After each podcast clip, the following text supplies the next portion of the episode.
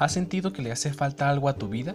Soy Saúl Mijares y te invito a que juntos, semana a semana, le demos una nueva dirección. Volvamos a nuestro primer amor. Bienvenidos.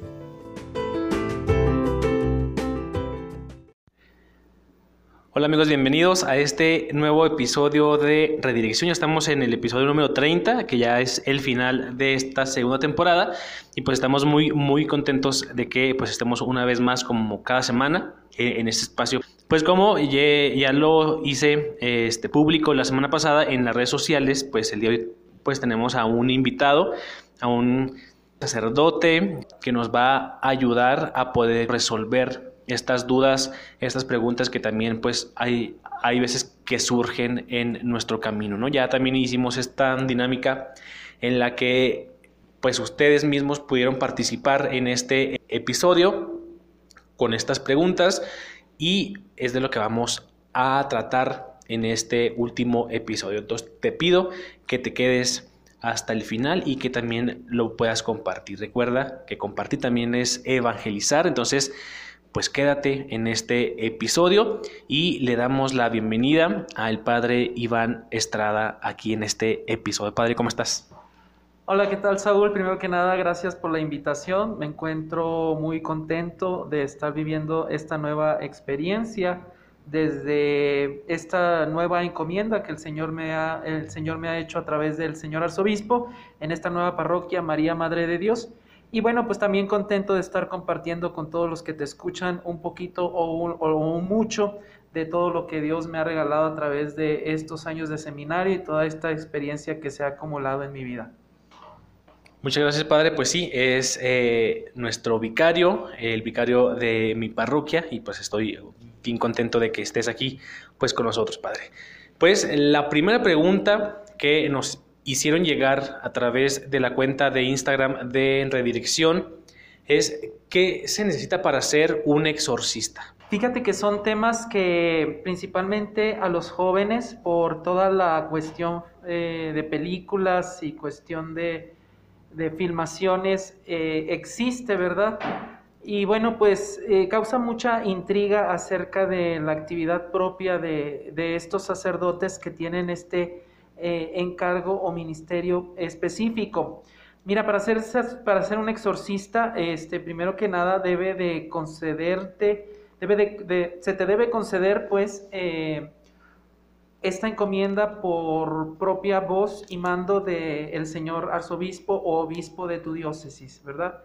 Propiamente este, son sacerdotes los que se les encomienda a esta, este, digámoslo así, ministerio y bueno, pues eh, no existen un cúmulo de requisitos para hacerlo, ¿verdad? Se trata de que sean personas que tengan una coherencia de vida, que estén bautizadas, eso sí, y que puedan este, desarrollar este encargo que el señor obispo o arzobispo les haga o les encomiende. Y luego, por ejemplo, eh, pues lo platicamos este, antes de iniciar el episodio en el caso, por ejemplo, de Chihuahua, eh, yo tengo entendido que existía algún sacerdote que, se encargaba de, esta parte de los exorcismos, pero actualmente dentro de nuestra diócesis existe alguien y si no existe alguien, ¿quién se hace cargo de esta parte? Sí, eh, todos los obispos eh, que son sucesores de los apóstoles tienen esta potestad, ¿verdad? Eh, delegada por el vicario de Roma, delegada por el, por el Papa, digámoslo así. Entonces a ellos propiamente se les prepara para hacer este ministerio dentro de su eh, jurisdicción, dentro de su diócesis, ¿verdad? Hay algunos obispos que delegan esta función en algún sacerdote dentro de su eh, presbiterio, pues para que Él sea quien se encargue de este ministerio especial. Eh, es concedido a través de una licencia que concede el señor arzobispo, pero si no llegara a suceder así, si no existe algún delegado por parte del obispo, el mismo obispo es quien tiene ese ministerio y puede realizar propiamente un exorcismo. Eh, con esto quiero decir que no cualquier sacerdote eh, tiene pues la mm, autoridad para realizarlo. Tiene que mediar siempre la licencia de, de, un obispo para que éste pueda realizar algún tipo de exorcismo. Claro que todos los sacerdotes tendrían la potestad, pero siempre tiene que mediar pues este, esta licencia del obispo para poder realizarlo. Por eso se da una encomienda para ello. Ok, y es, por ejemplo, si se le asigna como algún sacerdote esta tarea, ¿hay como un tiempo o como algún periodo de vigencia de este puesto? ¿Se van turnando o hasta que el sacerdote muere? Eh, hasta que, más que hasta que el sacerdote muera, es hasta que el señor obispo así lo decida, ¿verdad? Este, por ejemplo, en nuestra diócesis ahorita no hay un sacerdote, en la diócesis de Chihuahua, no hay un sacerdote delegado para tal caso, ¿verdad? Eh, también puede el, obispo delegar para un caso en concreto a cierto sacerdote que tenga una experiencia este, referida al conocimiento pues propio para realizar dicho servicio o ministerio. Eh, sin embargo, el mismo obispo está instruido pues para realizar este tipo de actos de exorcismo. Entonces, no es hasta que el sacerdote quiera o hasta que el sacerdote se muera, sino que es hasta que se, se le conceda pues esa potestad por eh, esa delegación este, por parte del obispo para que pueda fungir o hacer este ministerio. Oye, y luego dentro del seminario hay como alguna clase o hay algo, no sé, como algún curso intensivo o, algo este, como para desarrollar esta parte. Fíjate que mucha gente piensa que ocupamos gran parte de nuestro estudio como para estas cuestiones, pero sí, evidentemente existe la clase de demoniología y angeliología que propiamente tratan estos temas pero también este, nos acercamos al conocimiento del ritual propio de, exorcistas, de exorcismos que diga. Entonces conocemos a, profundidad la existencia de ello. Este, también conocemos eh, la manera en que se debe hacer, eh, pero este, sí creo que a quien se le delega esto, debe de tomar o ahondar un poco más eh, para realizar el servicio como se debe, ¿verdad? No puede realizarse este servicio en forma improvisada. Entonces, sí, efectivamente se nos da, ah, como muchas cosas en el seminario, lo básico para que nosotros, en dado caso, podamos responder a la necesidad que se pueda dar en las circunstancias pastorales. Eh, sin embargo, considero que nos faltaría mucho todavía. Yo te hablo que acabo de salir del seminario hace un año y medio. Nos faltaría mucho más este, profundizar en estos temas para un conocimiento completo de lo que es la labor propia de un exorcista. Y es que yo creo que en muchos de los casos no hemos tocado como esta parte, no, no hemos tocado como este tema, no sé, hasta, hasta por miedo, este, de abundar como en este tema de los exorcismos, ¿no? Pero es muy padre como conocerlo y no nada más quedarnos como esta parte de lo que vemos en las películas o, en la ficción, ¿no? Pero eh, la siguiente pregunta que nos hacen, pues también a través de Instagram, eh, nos llega esta pregunta, dice, ¿cómo afronta este, el hecho de los insultos, de las difamaciones, del odio? Yo creo que o a mí me ha tocado ver pues eh, como que, últimamente como más estos ataques, ¿no? Por la parte del aborto, por la parte de las personas eh, homosexuales, de toda esta parte que van como creando este odio también en, la iglesia y nos han querido hasta reprimir. ¿Qué postura, qué siente la iglesia sobre estos hechos? primero que nada, una, tremenda participación del sentir de tanta gente que ha sido víctima este, de algunos hechos que han provocado cierto odio o cierta repulsión hacia lo que tiene que ver con la institución que llamamos iglesia. Primero que nada, pues se hace, se quiere ser pues eh, compartícipe de, sus penas y de sus miedos y angustias. Y bueno, también lo afronta de una forma eh, con la esperanza puesta en Cristo. Sabemos que no seremos ni los primeros ni los últimos que hemos de parecer eh, esta situación de, odio o violencia hacia nuestra institución. Sabemos de antemano que eh, el Señor Jesús lo ha padecido primero y Él ha dado ejemplo de cómo se debe responder ante todos estos ataques. Entonces, bueno, la iglesia con responsabilidad quiere dar una quiere dar el mensaje de la buena nueva con fortaleza, pero también con fidelidad a esto que se le ha encomendado. Eh, sabemos que llevamos un tesoro precioso en vasijas de barro y que sí ha tratado de acompañar a quien se ha querido dejar acompañar. Eh, también respetamos, yo creo que la libertad de los hijos de Dios es algo que se debe respetar en todo momento. Respetamos a todas aquellas personas que se han alejado de la iglesia o que incluso en su forma de manifestarse pues muestran ese rostro de odio y violencia hacia ella, ¿verdad? Oramos por ellos, oramos verdaderamente e intensificamos nuestras eh, herramientas pastorales para poder llegar con el mensaje de Cristo a sus corazones. Ya lo habíamos platicado en episodios pasados. La iglesia también acoge a esas personas, ¿no? El hecho de cuando te sientas como arrepentido, que, quieras volver, la iglesia también va a estar en esos momentos y te va a recibir con los brazos abiertos, así también como esa cita del hijo pródigo, ¿no? Y yo creo que lo, que lo importante no solo quedarte con la parte negativa, sino también pues ver esta otra parte y ver que la iglesia no está en contra, sino que también está ahí esperándote para cuando tú quieras volver pero padre, otra pregunta importante, que es muy interesante. Actualmente en muchos estados del país de México, pues estamos pasando por este proceso electoral eh, de cambios de gobierno. ¿Qué parte tiene la iglesia en la política? Mira, aquí tenemos que hablar de que toda la iglesia, es decir, pastores y laicos, pueden actuar en la política en sentido amplio, o sea, siempre en la búsqueda del bien común.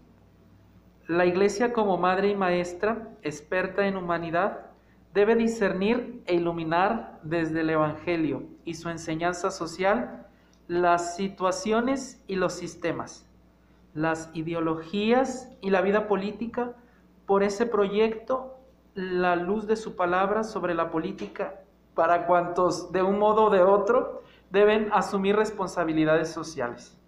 Esto lo he tomado de don Adalberto Almeida y Merino, arzobispo de Chihuahua, y con ello quiero responder a esta pregunta, porque la iglesia debe ayudar promoviendo los valores que debiera de inspirar a todos aquellos que participan en la política, es decir, que son candidatos, interpretando en cada nación las aspiraciones de sus pueblos, es decir, deben estar cercanos a ellos, conocer sus necesidades y conocer especialmente esos anhelos. Debemos de dar testimonio, debemos de participar responsablemente con nuestro voto y no simplemente quedarnos con esa desilusión que podemos tener de muchos candidatos o de muchos personajes políticos que nos han traicionado o nos han verdaderamente desilusionado con su actuar. Hoy más que nunca necesitamos que como iglesia, pastores y laicos, promovamos principalmente la responsabilidad que tenemos todos de ir a votar.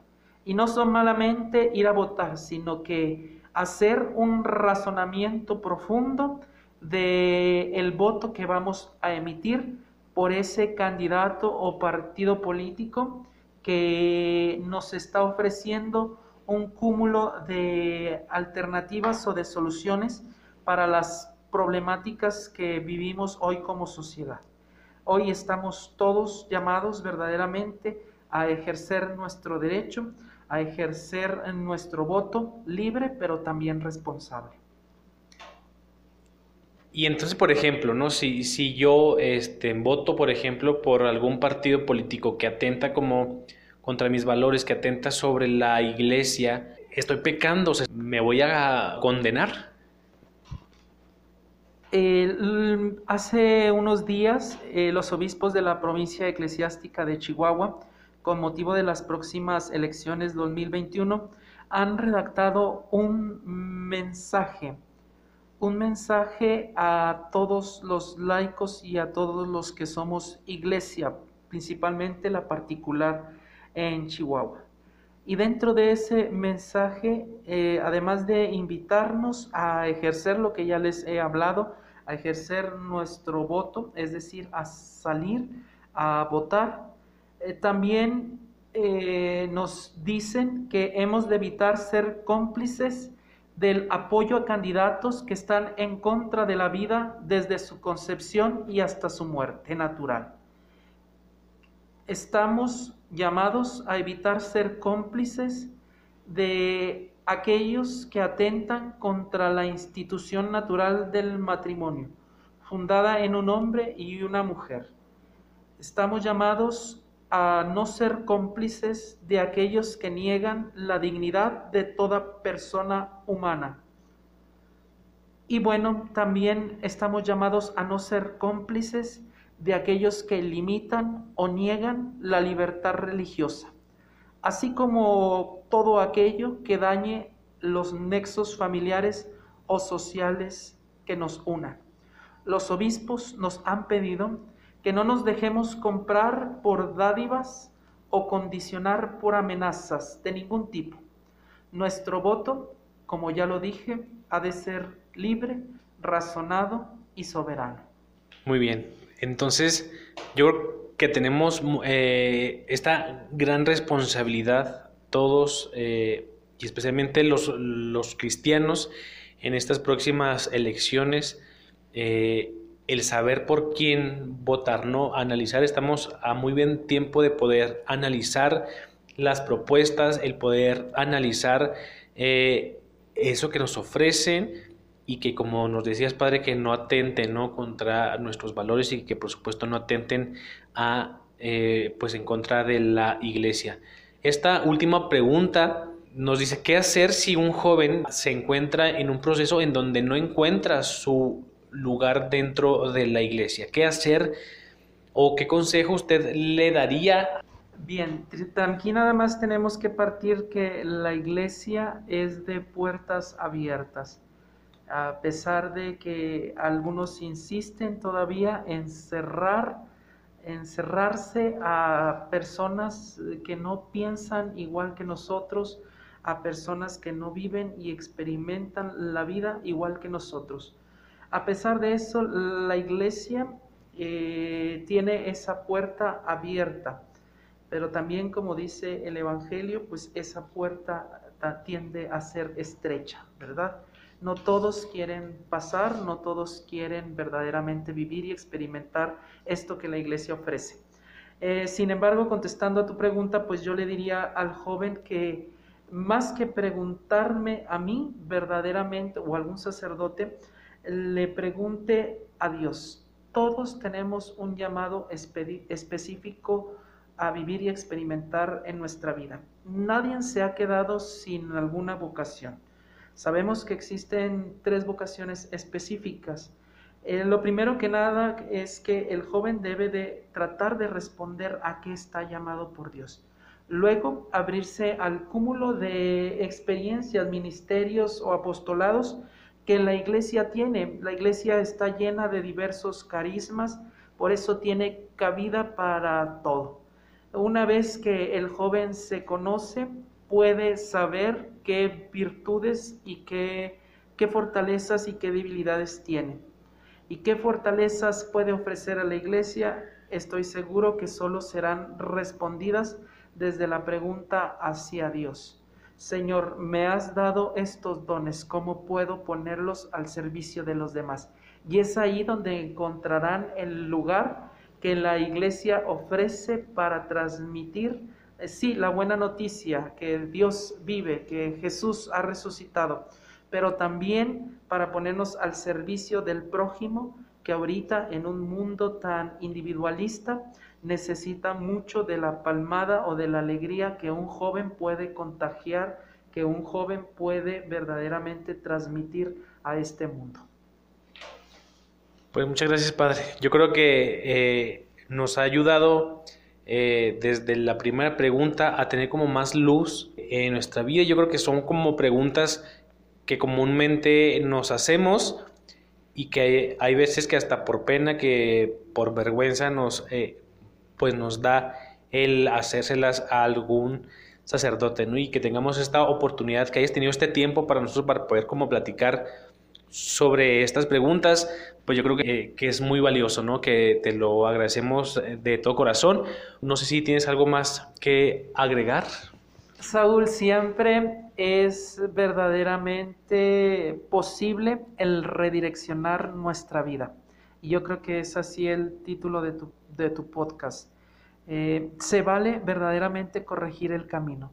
Nunca es tarde para hacerlo al igual que ese GPS nos indica la nueva ruta cuando nos hemos pasado de la calle o de la dirección a la que vamos, de la misma manera Dios insistente en su amor y en su misericordia nos invita verdaderamente a volver al camino, a volver a redireccionar nuestra vida hacia Él. Y mira que Él se encuentra siempre con los brazos abiertos como ese Padre amoroso que quiere sentir el abrazo que se ha desviado de esa oveja perdida o de aquel que se ha desviado de su camino. Pues se quedan con mi bendición. Muchas gracias por la invitación, Saúl. Eh, oro mucho especialmente por este proyecto y por toda la feligresía de aquí de la parroquia María Madre de Dios. Me encomiendo también a su oración. Muchas gracias. Y si alguien que se haya quedado como con alguna duda, con alguna pregunta, eh, no sé si nos quieres compartir tus redes sociales para que te busquen y que te hagan ahí esas preguntas. Claro que sí, y me han de disculpar si no respondo a la brevedad, ¿verdad? Pero pues sí, mis redes sociales es arroba soy Iván Estrada, eh, me pueden encontrar en las diferentes redes sociales. Te agradezco mucho, Saúl, de nuevo por la invitación. Muchas gracias amigos, también muchas gracias porque nos acompañaron en esta segunda temporada. Estoy muy contento de poder llegar al episodio número 30, que pues gracias a Dios primeramente y también gracias a ustedes que lo hacen posible. Muchas gracias por todos, este, por todos sus comentarios, por que nos siguen escuchando. No se olviden de poder seguirme a mí en mis redes sociales. Me buscan en Instagram como arroba saulmin y también buscan a la cuenta del podcast, lo buscan como arroba redirección podcast y pues ahí estamos al pendiente. Nos vemos muy pronto en la tercera temporada, que ya este año también cumplimos el primer aniversario, entonces también pues, estamos muy, muy contentos. Pues nos vemos pues en la siguiente, te mando un fuerte abrazo y que Dios te bendiga.